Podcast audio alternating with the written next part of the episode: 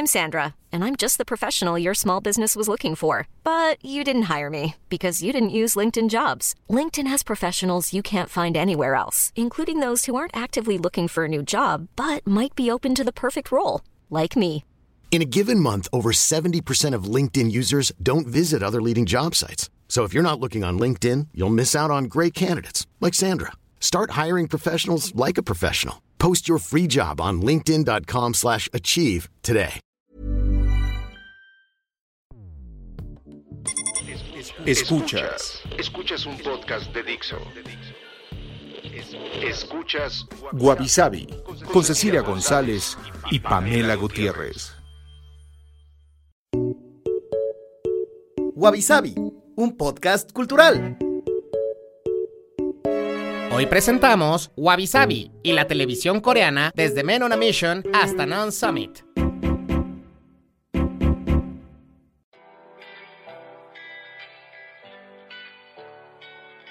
Hola, bienvenidos a un episodio más de Wabi Sabi. Yo soy Cecilia González. Y yo soy Pamela Gutiérrez. Y en esta ocasión, y siguiendo con nuestro mes de cultura coreana, estaremos hablando de contenidos con formato televisivo, pero evidentemente surcoreanos. ¿Y a qué nos referimos con esto? Es que ahora muchos de estos formatos audiovisuales pueden ser consumidos no solo en los aparatos tradicionales, en los televisores, sino en diversas plataformas como computadoras o tablets. Y bueno, en otro episodio hablamos de las telenovelas, pero para este hicimos una lista de programas y contenidos, eh, más bien según los tópicos y los formatos, y en este episodio vamos a hablar de ellos y dónde los pueden ver y pues contarles cuáles son nuestros favoritos.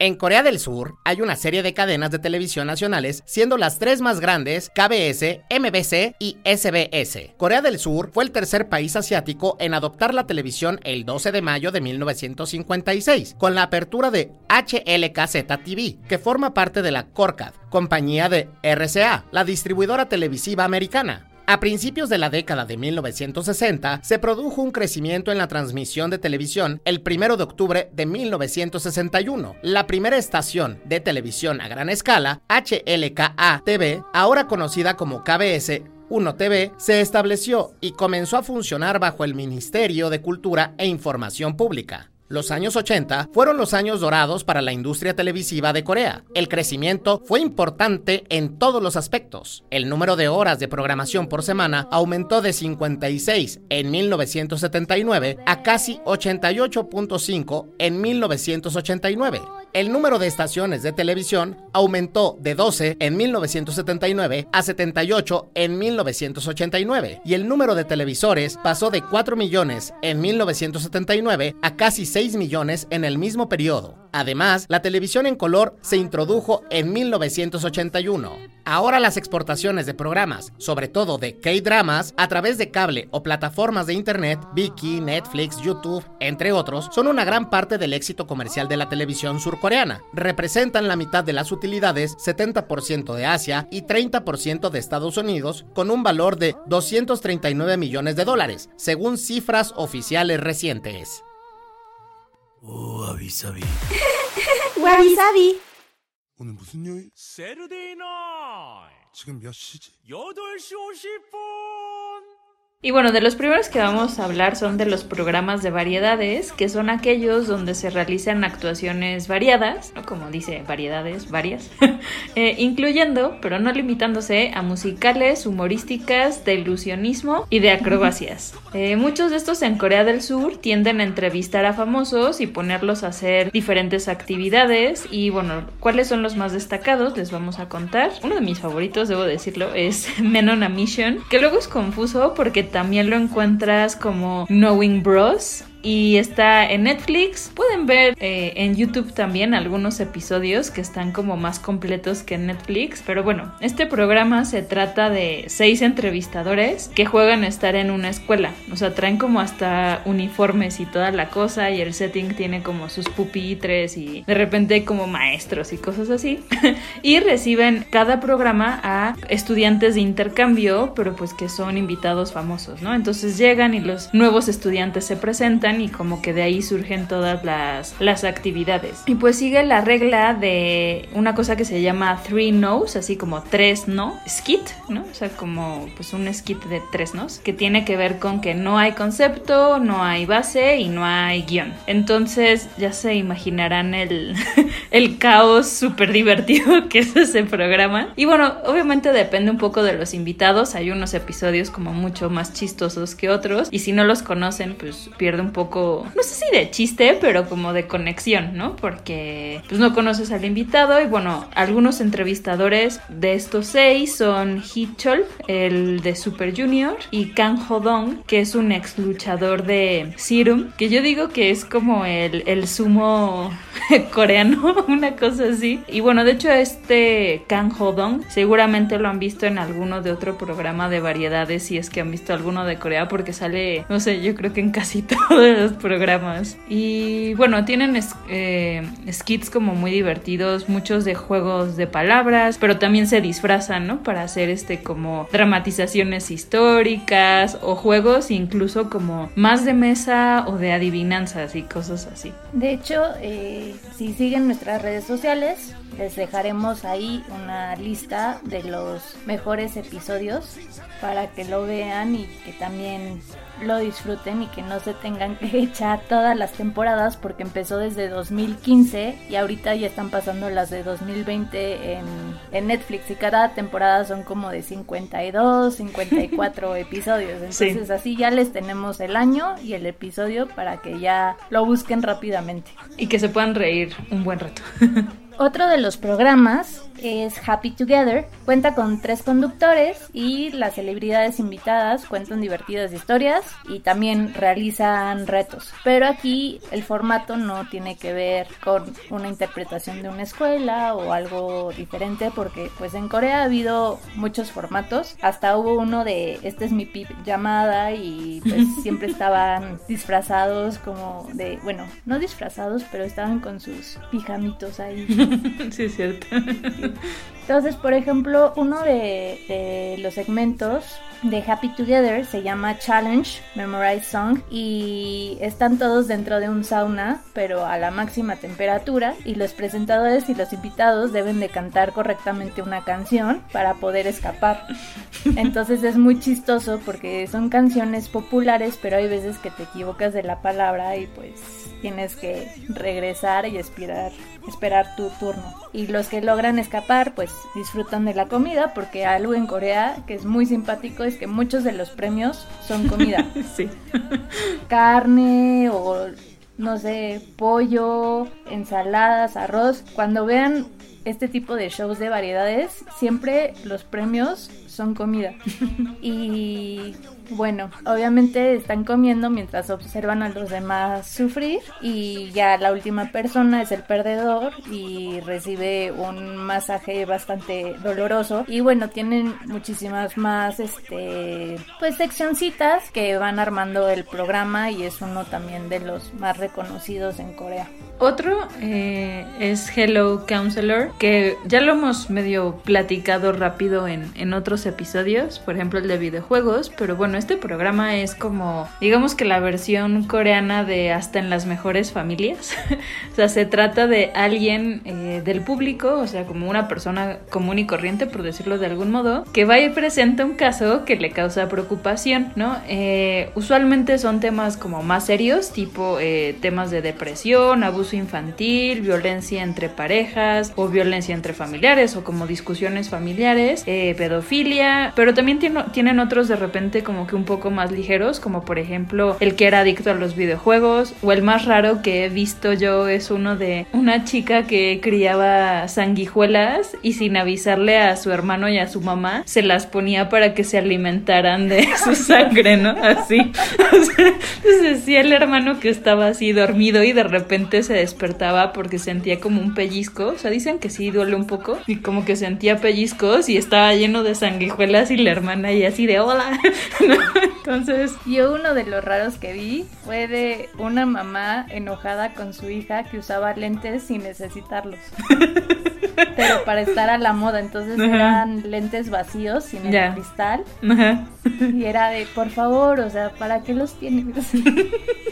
Sí, exacto. Pues hay como de, o sea, de muchos tipos de casos y justamente lo que hacen es los conductores eh, que les dicen MCs, que esos son famosos, aunque no necesariamente son especialistas, ¿no? Son como cómicos, actores o personajes reconocidos allá e invitados que justamente pueden ser otros actores o idols o pues, personas famosas les hacen preguntas sobre el caso, ¿no? Entonces como que a diferencia de México donde luego parecía que los incitaban a pelearse, como que aquí más bien tienden a intentar arreglar las cosas, ¿no? Entre el que está presentando el caso y la persona que está como, no sé, como en la controversia, ¿no? Porque los tienen sentados en el público y como que desde ahí pueden dar su propio punto de vista y como que hablan de soluciones y al final hacen una votación con todo el público de quienes creen que esta sí es una preocupación pues real, ¿no? O sea, a lo mejor en el caso de los lentes, ese no lo he visto, pero a lo mejor dicen como cinco personas de no sé, de 100, así de, no, pues X, o sea, no está tan, tan grave, ¿no? Pero en otros casos, pues sí, este, pues vota la mayoría, ¿no? Y si la preocupación, porque usualmente son como tres casos por episodio eh, obtiene el mayor número de votos. O sea, de esos tres les dan un premio en dinero que es un millón de wons, que son más o menos 18 mil pesos. Y ahí puedes seguir participando en los siguientes programas. Y si en esos siguientes cinco programas ningún caso le gana en cantidad de votos, eh, les dan como un premio extra de 10 millones de wons, que son como 180 mil pesos. Entonces al final, digamos que si tu caso en serio es súper preocupante, te puedes llevar como 250 mil pesos, ¿no? Y, o sea, está interesante como que ver la diferencia entre la versión mexicana o de Estados Unidos, ¿no? O sea, igual estas de pleitos y así, como con esta versión, pues, como más familiar, por decirlo de algún modo. Y bueno, otro de estos shows famosos de variedades es Running Man, que literal se trata de correr. Entonces los MCs y los invitados deben de completar misiones e intentar ganar carreras en algún lugar coreano. Entonces se enfocan un día en, en Seúl, otro en la isla de Jeju, otro en Busan, ¿no? Entonces van corriendo y haciendo como un, una carrera de maratón de pistas, etcétera, etcétera. Y bueno, ya después del capítulo 48 ya no invitaron tanto a artistas, pero se encargaron de hacer misiones y una carrera muchísimo más larga en diferentes lugares. Y bueno, es divertido porque ves entre la fraternidad que hay entre celebridades, pero con esa fraternidad sabes que te pueden molestar, entonces se tomaban el pelo, se hacían trampas, pero pues querían ganar y la verdad está, está divertido. Otra de las categorías que vemos que hay muchos son los programas donde muestran a celebridades teniendo una vida normal y hacer cosas muy mundanas. Y realmente son de los programas con más rating y más populares de todo Corea y hay muchísimos géneros, desde ir a cenar a un restaurante hasta competencias atléticas. Y el chiste aquí es ver a los idols de manera muchísimo más humana y más cercanos al público, pero en situaciones graciosas o fuera de lo común, ¿no? Entonces hay un buen, un buen de programas uno de ellos, por ejemplo, es Busted, que ese lo pueden encontrar en Netflix y pone un grupo de famosos de todo tipo, actrices, comediantes, idols, este, MCs, a resolver misterios y asesinatos pero es una mezcla entre Clue, eh, The Floor is Lava y los Mystery Rooms. Entonces está chistoso ver con qué ingenio tratan de,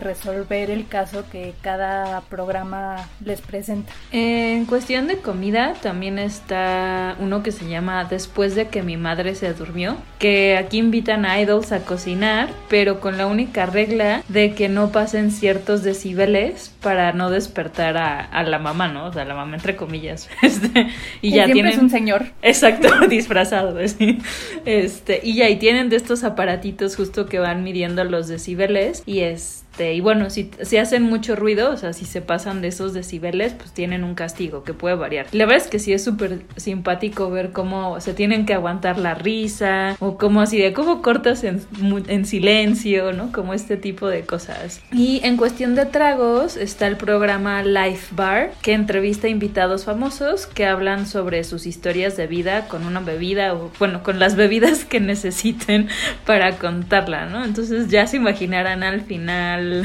cómo acaba eso. Sí, y por eso dijeron, solo puedes tomar hasta cinco tragos, no más, porque ya de ahí puede que ya no se controle la información. Entonces... Se convierte en, ¿cómo se llama ese programa? Drunk History, ¿no? Sí. ¿Te imaginas así? El Pipila y la dinastía John. sí, exacto. Y en cuestión de vida cotidiana, existen dos programas que están simpáticos y nos gustan. Está Master in the House, que trata de cuatro presentadores que obtendrán pues ideas y consejos sobre la vida pasando un día en hogares de famosos. ¿No? Entonces hacen ciertas preguntas un poco filosóficas y ahí poco a poco van viendo cómo viven y van pensando y de cierto modo de una forma mayéutica encuentran el sentido de la vida cada episodio. 42. Exacto, siempre 42. Y hay otro que este es el programa con más rating en toda Corea del Sur, que se llama I Live Alone y tiene un formato documental donde se muestra un grupo de famosos solteros viviendo dentro y fuera de su casa. Entonces lo siguen, este que si tienen que hacer el súper, que si tienen que llamar al plomero, que si tienen que remodelar, que si van a visitar a su familia o al doctor. Y lo que está tratando de hacer es buscar normalizar la soltería porque eh, en Corea el número de solteros está aumentando. Entonces, para no hacer sentir mal con esta cultura tradicionalista de que si después de los 30 no estás casado eres un solterón, nunca vas a sentar cabeza. Pues los tiempos están cambiando, la forma de trabajar está cambiando, la economía está cambiando, entonces no puedes tener una misma vida que la de tus padres 30 años antes, ¿no? Entonces están tratando de normalizar esto y la verdad ves de una manera más humana a estos idols, que no solo tocan el piano, el violín, cantan, actúan, pero ya los ves como unas personas que también se divierten, que les gusta estar con sus amigos, con su familia. Entonces es bastante divertido y conoces más a estas celebridades. Otro programa que pues siento que es como muy famoso si te gusta el K-pop.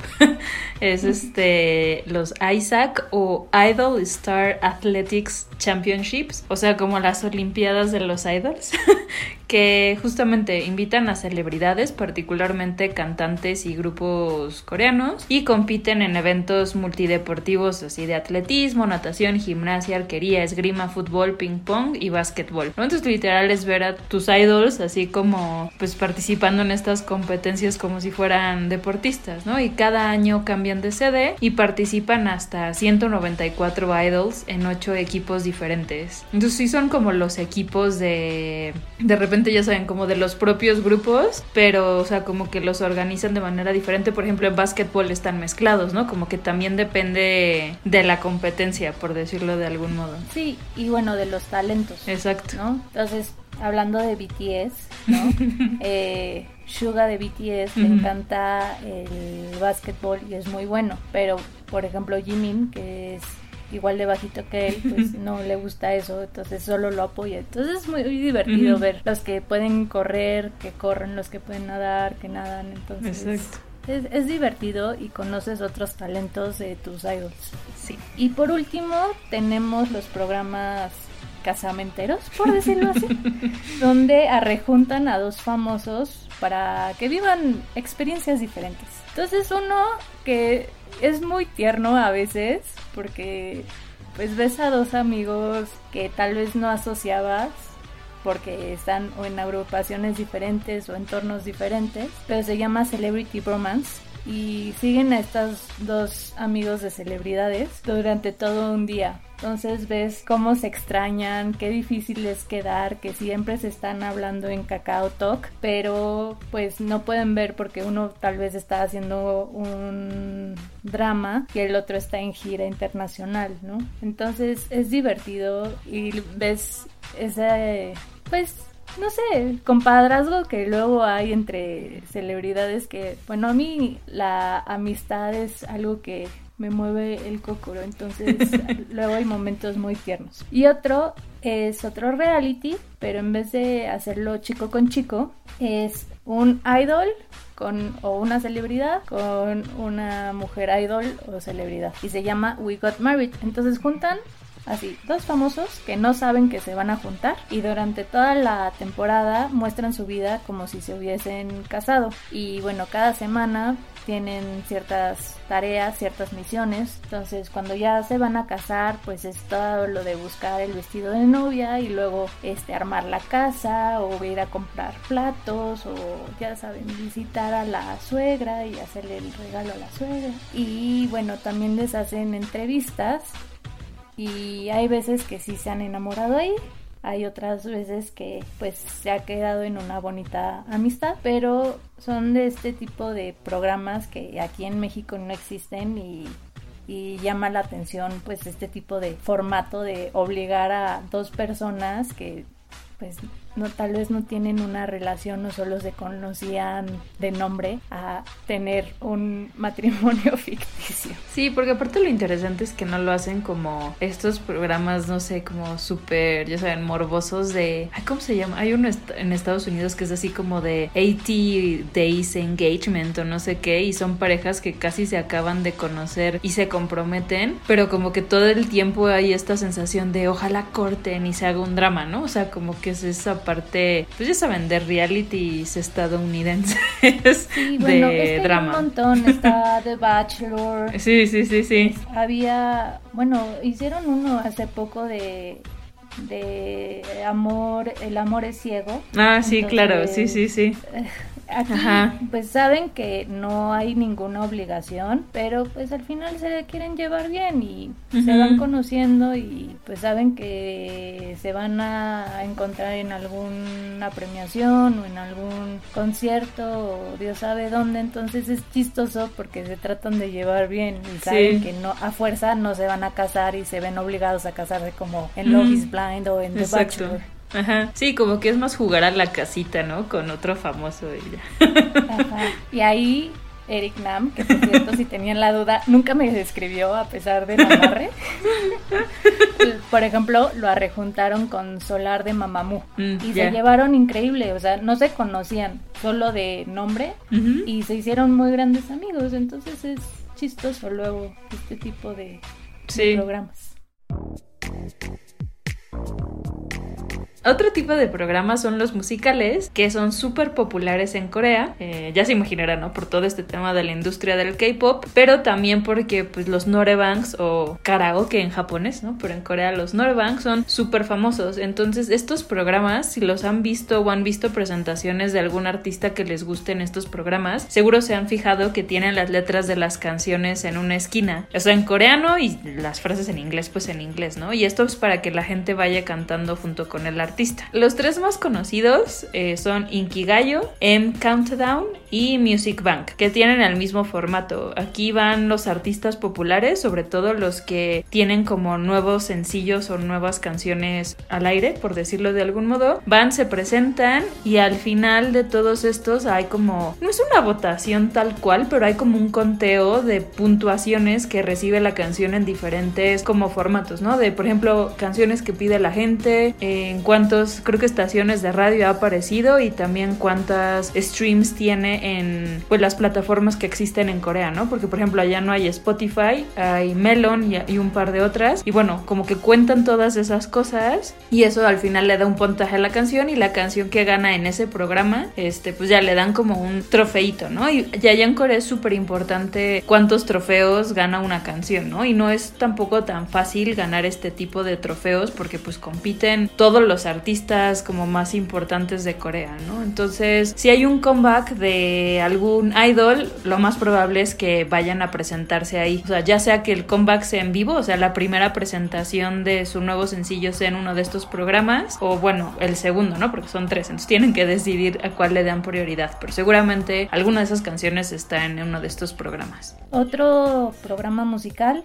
es The Masked Singer y me dirán, ah, pero ese ya lo conocemos, pero no sabían que su origen es coreano y compraron el formato en Estados Unidos y posteriormente aquí en México. Entonces, realmente este programa ha sido bastante revelación porque, bueno, quienes lo han visto sabrán que se trata de un famoso, pero puede ser no cantante, puede ser un actor, puede ser un comediante, puede ser un presentador, puede ser cualquier persona o por ejemplo un integrante de una banda grande que tal vez es el rapero, ¿no? Pero pues no le dan la oportunidad tanto de hacer las melodías o lo que sea. Están disfrazados y pues un jurado debe de adivinar quién es el que está detrás de esa máscara y pues al final el ganador pues se lleva un premio, pero ves que al final es bastante curioso porque hay voces muy identificables y hay otros que fingen un poco la voz o la engolan para que no sea tan evidente. Entonces, luego es, es simpático el programa. Sí, porque me imagino que hay artistas, o sea, no sé, imagínate Cristina Aguilera va uno de esos y siento que su voz la ubicas inmediatamente, entonces es como de no, pues ya,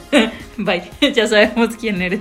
Sí, por ejemplo, Yang de Big Bang engoló la voz. Nadie sabía quién era y al final fue una grata sorpresa Mm, cuando salió. Y un formato que es similar se llama I Can See Your Voice, pero pues es un giro de tuerca a la voz. Saben que la voz, bueno, todo el formato de la voz es que escuchas la voz, pero no ves a la persona que está cantando. Pues aquí un participante tiene los oídos tapados, pero tiene que adivinar si los cantantes que van a estar cantando enfrente de él tienen o no talento vocal.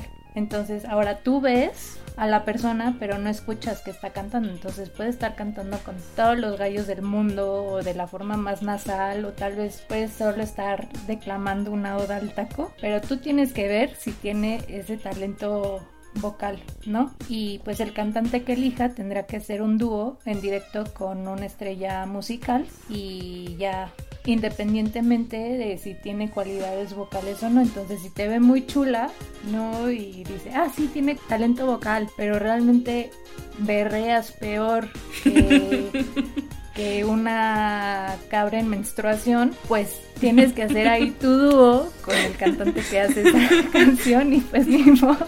Tu triangulito así. tic, tic. Así como, no, en las altas. O puedes simplemente así hacer el eco susurrando, ¿no? Así cantando súper padre el otro y tú. ¿Qué digo? No. O por ejemplo, una, imagínate una de Andrea Bocelli de Vivo por ella. Sí, vive por ella. bueno, entonces está divertido. Me acordé de una audición de, creo que fue de American Idol, así, de esas viejitas, este, donde justo iban como dos hermanos, creo, y entonces así como que uno era el que cantaba y el otro era como el rapero, ¿no? Entonces, el que cantaba, o sea, no lo hacía horrible, pero tampoco bien, o sea, era como de X, y entonces, no sé, era como una balada así, ya sabes, tipo Backstreet Boys, una cosa por el estilo, y entonces el hermano, el que rapeaba según, solamente decía como, yeah, mhm, yeah, yeah, así. Tipo la de Tell me why. Hace cuenta, sí. Ya, tell me what to do. Así, pero no decía ni, ni dos palabras, solamente yeah, ajá, mm, yeah, así. No, o imagínense, un, hablando de este tipo de, de audiciones, la Ken Lee, la de Ken Ah. Pero Pues ella así, cantaba súper bien. Bueno, O sea, sí, pero no lo pronunciaba bien, esa es otra cosa, pero... bueno, pero pues como tú no escuchas, pues te Sí, pueden sí, sí. tocar o estos hermanos o esta mujer y pues Sí. es un dueto, pues no sé, con Kyuhyun de Super Junior o con Jason que también tiene un, un vocerrón y todo así. Oli. La la la la la la la la la la la. Yes.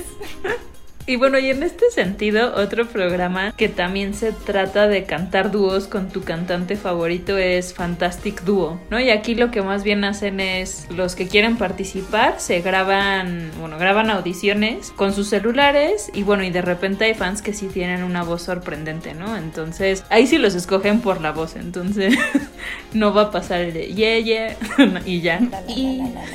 Exacto. Y el último de los programas musicales es Weekly Idol, que es un programa que, o sea, es como raro en el sentido, la primera vez que lo ves, porque primero están solo los presentadores, que son dos, en un cuarto todo blanco, ¿no? O sea, no hay escenografía, no hay nada, o sea, solo hay buena iluminación, pero es así como donde hacen los product shots, así de no hay en, la pared un blanco. Exacto, sí. Y bueno, invitan a idols y los, eh, los entrevistan, pero les van haciendo pues como retos, ¿no? Eh, físicos, por ejemplo. Eh, creo que de los más populares es ponerlos a bailar sus coreografías, pero como al doble de velocidad o en como random o más lento, ¿no? Los pobres idols están intentando hablar mientras bailan súper rápido o temas de trabalenguas, que otra vez el tema de jugar con, con el lenguaje. Y pues al final el premio, porque pues siempre hay premios en estos programas, es pues comer carne o les regalan carne o les regalan ginseng o como cosas de comida y cosas así bien random, ¿no? Este... O sea, como que son muy simpáticos porque sus premios son simbólicos, o sea, no es como que les estén dando ya saben, la gran cantidad de dinero y pues son idols, no creo que, que necesiten el dinero, pero pues ahí los ves emocionándose o, haciendo como tonterías, ¿no? Uno de los episodios que más me gustaron fue el de Shiny, donde Ki no quiere participar en sus bailes rápidos y sale, se escapa del set, así lo tienen que perseguir dos veces. Dos Exacto. Uno que es muy simpático también es el de Super Junior, cuando ya todo el mundo regresó del ejército. y lo que hacen es que es enséñame tu tarjeta de crédito. Entonces cada quien dijo que le gustaría tener. Uno una maleta, otro un outfit nuevo, una cámara y hacen varias pruebas y quien tiene, enseña la tarjeta de crédito este tiene que pagar al ganador de esa prueba. Entonces era muy chistoso también ver quienes no querían racar dinero y o cuando ganaban diciendo no tendría que haber pedido algo más caro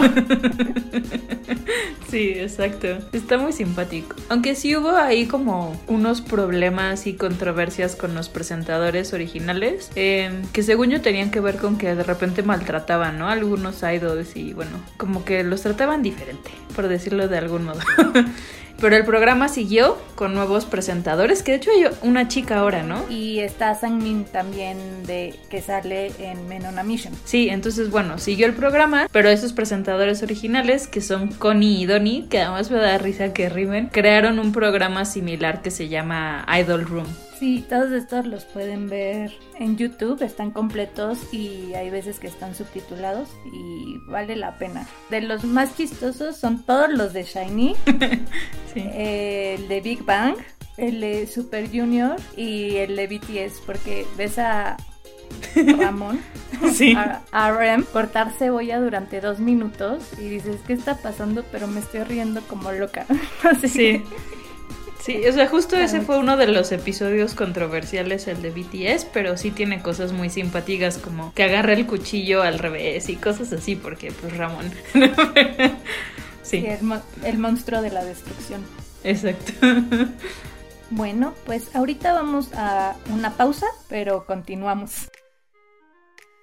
Bueno, ya estamos de regreso y continuando un poco con estos programas televisivos vamos a hablar de concursos musicales. Y bueno, ya les estábamos diciendo que hay mucha popularidad del K-pop y de programas musicales. Entonces, evidentemente, si fusionas estas dos cosas, tienes concursos musicales donde tratas de encontrar al próximo idol. Y han existido, la verdad, un montón como K-pop Stars, Super Band, pero ahorita les vamos a hablar de dos. Uno es Produce 101 que trata de una supervivencia donde siento un trainees de todas las compañías, sobre todo de las grandes, así SM, Big Hit, JYP, o bueno, como ellos lo pronunciarían sería JYP. Eh, y bueno, YG, este, los juntan y hacen todo el entrenamiento para que solo 11 sean seleccionados para un gran grupo proyecto. Y 11 Hablo de muchos porque luego se pueden reducir dependiendo más o menos de, cómo quede el grupo y si no hay problemas con los miembros, etcétera. y pero a poco... Ah, perdón. Big Hit sí participó en Produce 101. En cuestiones de trainees, Sí, al principio no, pero creo que ahora ya sí están enviando a... Porque ves que Big Hit se afilió con otras... Bueno, Ajá. Este, Ya de las como subsidiarias, ¿no? Ya. Exacto, entonces los están mandando, por ejemplo, de la agencia que tenía Seventeen Ya, ya, ya.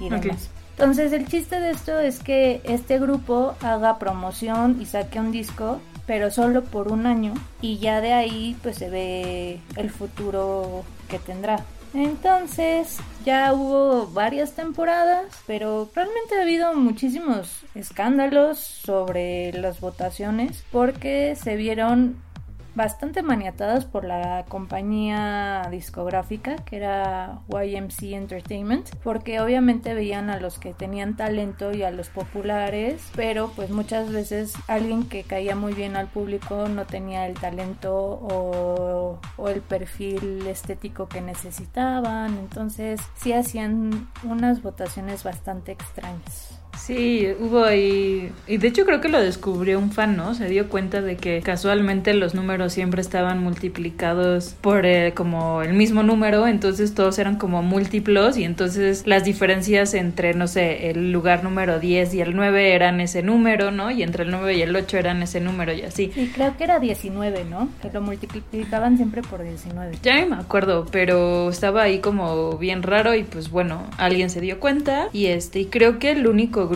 que sigue como vivo, por decirlo de algún modo, que salió fue es iZone, ¿no? Bueno, IC1. Este, Is One. ajá. Y, eh, es IZ asterisco One. o NE. Ajá, Exacto. One. Y este, porque el de la última temporada, que fue cuando se destapó, digamos, el escándalo, pues ya no hizo nada, ¿no? Pero bueno.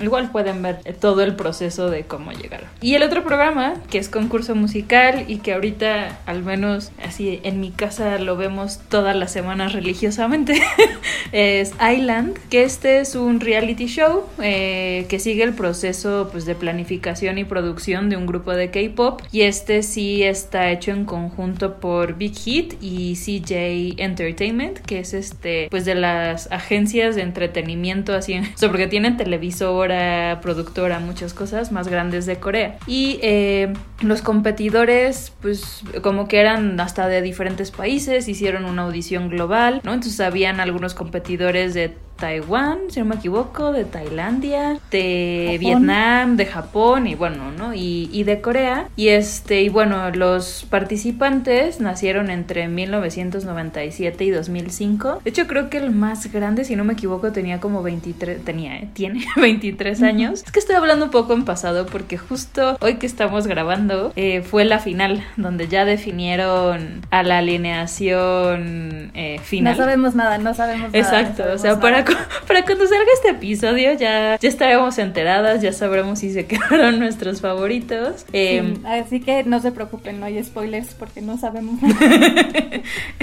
Exacto, pero bueno, lo que a mí se me hizo interesante de este formato fue que sí había parte de votación como en este tipo de realities, pero también los productores tenían como chance de elegir. Entonces era como, era en vivo, de hecho lo pasaban en vivo en, en YouTube, o sea, podíamos verlo desde cualquier parte del mundo, pero cada semana cambiaba un poco la dinámica de, calificación o de votación o lo que fuera, y ya podías ir participando desde la aplicación de Weavers para votar por ellos, ¿no? Y bueno, obviamente estuvieron de invitados los artistas que están bajo Big Hit, ¿no? BTS, TXT, Seventeen y les ponían como diferentes retos. Y pues estaba interesante porque al principio eran 23, querían, primero dijeron que entraban 12 y bueno, y tenían que irse moviendo entre Island, que estaba en, en la, ¿cómo se dice? Bajo la superficie y eran unas instalaciones así impresionantes. Y si no Sí, quedabas entraban en- por un huevito, Exacto.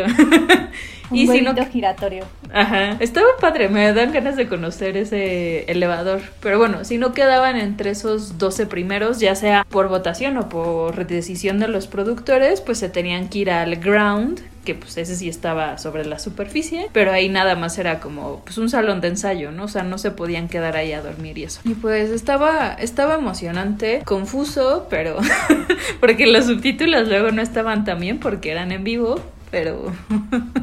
Sí, si lo quieren ver, pueden verlo mejor en Viki con mejores subtítulos. Porque antes se, se estaba transmitiendo gratuitamente a través de YouTube, pero era los viernes a las 9 de la mañana. Sí. Y sí, luego tenían muchos problemas o se iba la señal o no sabías qué estaba pasando. Entonces Sí. es mejor verlo en Viki. Un día después. Si no lo han visto. Exacto. Y ahorita ya van a aparecer como todos los episodios. De hecho, hoy que fue la final, creo que fue como a las 6 de la mañana, una cosa así, o sea, como que la adelantaron. Pero bueno, para cuando salga este episodio que están escuchando, ya van a estar todos los episodios en Viki, súper bien subtitulados por las fans. O sea, hasta les ponen quién lo está diciendo para que sea más fácil ubicarlos. Y está entretenido. Otra categoría de programas son los de famosos de viaje, que justamente es un reality show y los llevan alrededor del mundo. Y hay, pues como hasta diferentes formatos, ¿no? En formato de concurso hay varios programas. Por ejemplo, Love the Jungle, que sigue al comediante Kim Byung-man y a otros miembros mientras exploran y sobreviven a la naturaleza. Entonces la idea es como que tipo Survivor, una cosa así, como que deben de trabajar juntos para sobrevivir en la selva sin agua, comida o refugio. Y aquí, bueno, las fans de BTS seguro lo identifican porque Jin estuvo ahí pescando con su Army Bomb. Y otro programa es Battle Trip, que sigue a dos grupos de celebridades que son amigos mientras viajan y ahí pues tienen actividades con base en temas eh, específicos, ¿no? Entonces como que además van dando información del viaje y como tips por si quieres hacer ese viaje.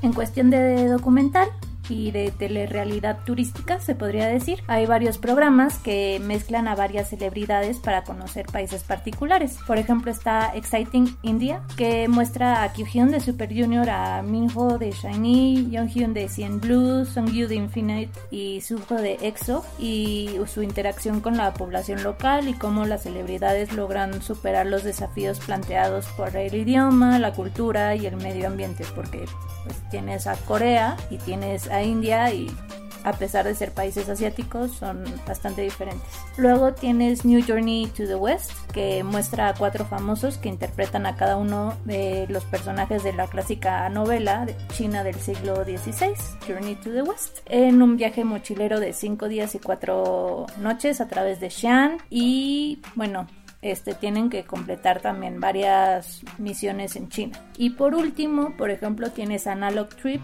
que muestra la historia de varios integrantes de Super Junior que van a un viaje completamente análogo.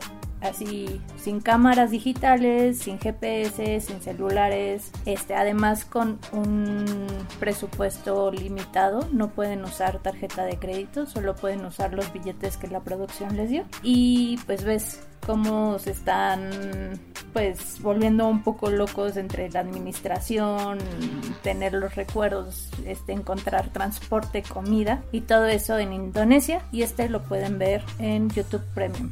Y otro que pueden ver eh, casi todo, creo, de manera gratuita, salvo la última temporada, es uno de BTS que se llama Bon Voyage, en donde están pues viajando alrededor del mundo, ya lleva varias temporadas. La primera fue en 2016 y pasó en el norte de Europa. Eh, duró 10 días y fue para celebrar su tercer aniversario. Después la segunda temporada fue en 2017, que fue en Hawái, eh, durante 9 días. Ding dong. Ding. Y la tercera temporada fue en 2018, que fue en Malta. La última, justamente, que creo que esa ya tienes que pagar, eh, fue en 2019, o sea, el año pasado, en un viaje por Nueva Zelanda. Y acaban de lanzar este año otro programa que es parecido, digamos, pero se llama In the Soup. Y al- a diferencia del otro, donde tienen como el staff y les van poniendo también como misiones y cosas así, In the Soup es ellos como en una cabaña en un bosque, creo que de hecho es en Corea, haciendo lo que quieran. O sea, como que ahí el staff no les está diciendo qué hacer, ¿no? Entonces pues, se la pasan como que comiendo y pintando o juegan con barquitos este, estos eléctricos, ¿no? O sea, como que es más bien pues, lo que a ellos les gusta hacer. Ese también eh, lo pueden comprar en todos estos en Weavers. Y aquí hay una serie de programas que para nosotros nos llamó bastante la atención porque en México no hay este tipo de cosas, que son programas pero con extranjeros, que le dan el peso al extranjero para que, pues de cierto modo, comunique qué es su vivencia de Corea en Corea. Entonces, esto es porque Corea busca siempre expandir su cultura al exterior, ¿no? Pero pues también trata de, de acercar a los coreanos a otras culturas para que no haya pues problemas de xenofobia y que vayan conociendo el mundo que les rodea. Y destacan dos programas porque hay más. Por ejemplo, está After School Club que es un programa bilingüe, inglés-coreano. Tiene transmisiones en vivo en línea y utiliza este, medios como Twitter, Google Hangouts para interactuar, por ejemplo, con fanáticos internacionales. Entonces, por ejemplo, si traen a alguien, bueno, si traen a GOT7, pues conectan con francesas, con chilenas, con australianas que les gusta GOT7, ¿no? Por ejemplo. Y bueno, ahí tuitean su nombre, la ubicación, el tiempo y generalmente dan un breve mensaje, ¿no? De, ah, te amo y cambiaste mi vida y demás. Y en cuestión un poco más seria, no tanto sobre idols, está Non Summit, que consiste en que un panel de diferentes extranjeros, que lo único malo es que son todos hombres, a mi forma de ver, este, entregan su visión acerca de la cultura coreana en la actualidad con un poco de humor, ¿no? Diciendo, ah, bueno, pues es muy chistoso que en Corea haya un, un fanatismo por las cosas de perdón que lo diga, de caca, ¿no? Hay cafés temáticos de popó y cosas así, ¿no? Entonces, pues dicen, eso en mi país no hay, entonces está chistoso. Y en México tenemos un representante que es Cristian Burgos, que además es este considerado el embajador honorario de México en Corea, eso a través de la embajada mexicana de ahí. Y pues también por sus participaciones se ha ganado realmente un espacio en el corazón de los coreanos, lo quieren muchísimo, a tal grado que se convirtió en el embajador del hanbok, que es esta vestimenta típica coreana, y hasta ya le estuvieron dando pues pequeños papeles en series para empezar su carrera actoral.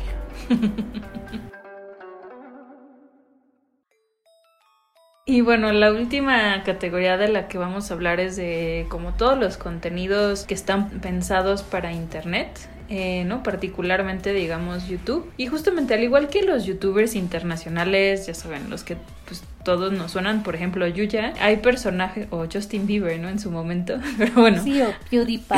Exacto. Hay personajes que hacen música, eh, como Jayfla Music y Jung Son Ha, que es el niño virtuoso de la guitarra. En baile está Wavya, que ayuda a que te aprendan las coreografías de las canciones más populares de K-pop. O sea, si de repente se quieren aprender alguna, pueden ir ahí y ya fueran los pasos. Y tutoriales de maquillaje con Pony Syndrome, por ejemplo. Otros youtubers famosos que tienen contenidos como de la vida cotidiana son Popkiem y Bossbin uno. Pero eh, uno de los contenidos más consumidos es el mukbang, que no sé si lo han visto, pero es un tipo de espectáculo en el que alguien se graba, ¿no? O sea, pasa video por internet en directo, o sea, casi todos son en vivo, donde lo ves ingiriendo grandes cantidades de alimentos eh, mientras va interactuando con la audiencia, ¿no? Usualmente se hace a través de un webcast, o sea, si no es YouTube puede ser también en África o en Twitch y pues no se van y compran así como 10 este, bowls de ramen gigantes y se los están comiendo. Y como que tiene un poco de repente de esto de ASMR porque lo único que escuchas casi son, ya saben, cuando son Crunchy, ajá. ya saben, porque pues los videos hacen mucho ruido. Y hasta.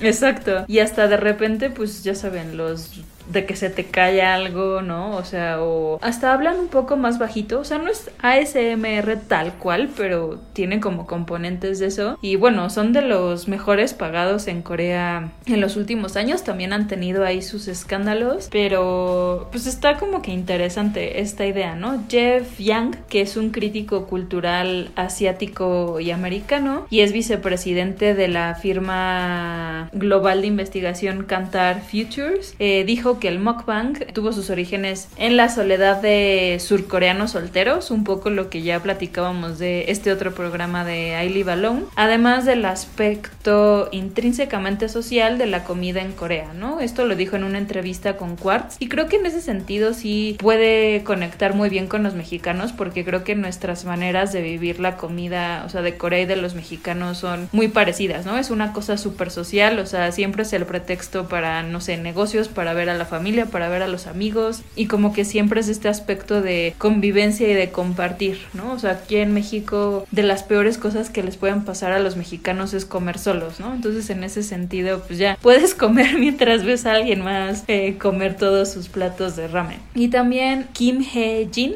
eh, doctor de la Universidad de Chosun, eh, argumentó que uno puede satisfacer su deseo por la comida a través del otro, ¿no? Entonces, justamente eh, los presentadores, que ellos se llaman BJs, Broadcast Jockeys, es este, así como DJs, pero de, del video, van interactuando con los espectadores, entonces, porque tienen un chat. Entonces, justamente eh, los DJs luego dicen que ellos se convierten como en el avatar de la audiencia porque pueden seguir como las instrucciones del público, ¿no? Entonces, si tú de repente le dices, no, ahora cómete, no sé, eh, ese pedazo de, de, carne, ¿no? Entonces va y lo hace. Entonces, como que Ahora remójalo en esa salsa. Exacto. Entonces como que medio puedes como que vivirlo, como decirlo, vicariamente, ¿no? A través de estos de, pues, BJs. Y eh, además, este Kim Hee-jin, este doctor, en su artículo sostiene que la televisión de comida incorpora los placeres indirectos de ver a alguien cocinar y comer, ¿no? La emulsión del entretenimiento y la cocina, el embrollo de los roles de género tradicionales y la ambivalencia hacia unos estándares culturales de cuerpo consumo y salud, que simultáneamente perpetúan el estrés de las expectaciones sociales, ¿no? Y creo que también aquí justamente los VJs más famosos son de esas personas que pues disfrutan la comida. O sea, no sé si les ha pasado que tienen amigos o conocidos que cuando comen se te antoja todo lo que comen porque lo disfrutan muchísimo, ¿no? Y creo que es este tema de pues ver a alguien disfrutar algo, que no necesariamente puedes hacerlo tú en ese momento, pero sí te contagian su, su emoción.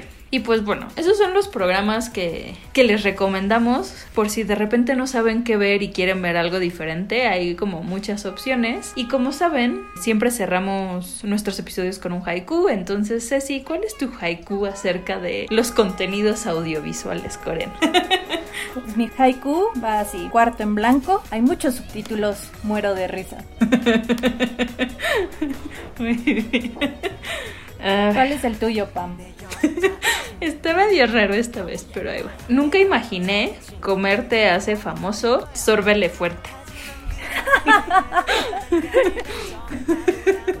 es que está rico. Exacto. Pues cuéntenos si quieren que algún día Pam y yo hagamos una emisión de Mukbang sorbiendo videos de Maruchan. Quemándonos. ¡Ah! Y pues bueno, eso fue todo por este episodio. Esperamos que lo hayan disfrutado, que les haya interesado alguno de estos eh, programas y pues nos pueden escribir, ya saben, en nuestra página de internet guaguaguabisabi.com o en nuestras redes sociales Facebook, Instagram y Twitter arroba guaguaguabisabi y pues nos escuchamos la próxima semana. Yo soy Pamela Gutiérrez y yo Cecilia González. Bye. Bye. No te pierdas el próximo episodio la próxima semana. Esto es Wabi Sabi.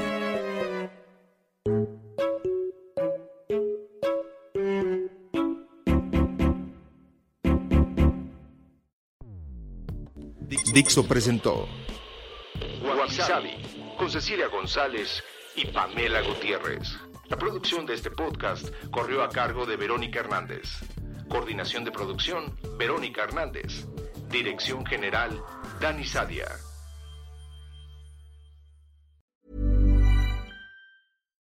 Hi, I'm Daniel, founder of Pretty Litter. Cats and cat owners deserve better than any old-fashioned litter. That's why I teamed up with scientists and veterinarians to create Pretty Litter. Its innovative crystal formula has superior odor control and weighs up to 80% less than clay litter. Pretty Litter even monitors health by changing colors to help detect early signs of potential illness. It's the world's smartest kitty litter. Go to prettylitter.com and use code ACAST for 20% off your first order and a free cat toy. Terms and conditions apply. See site for details.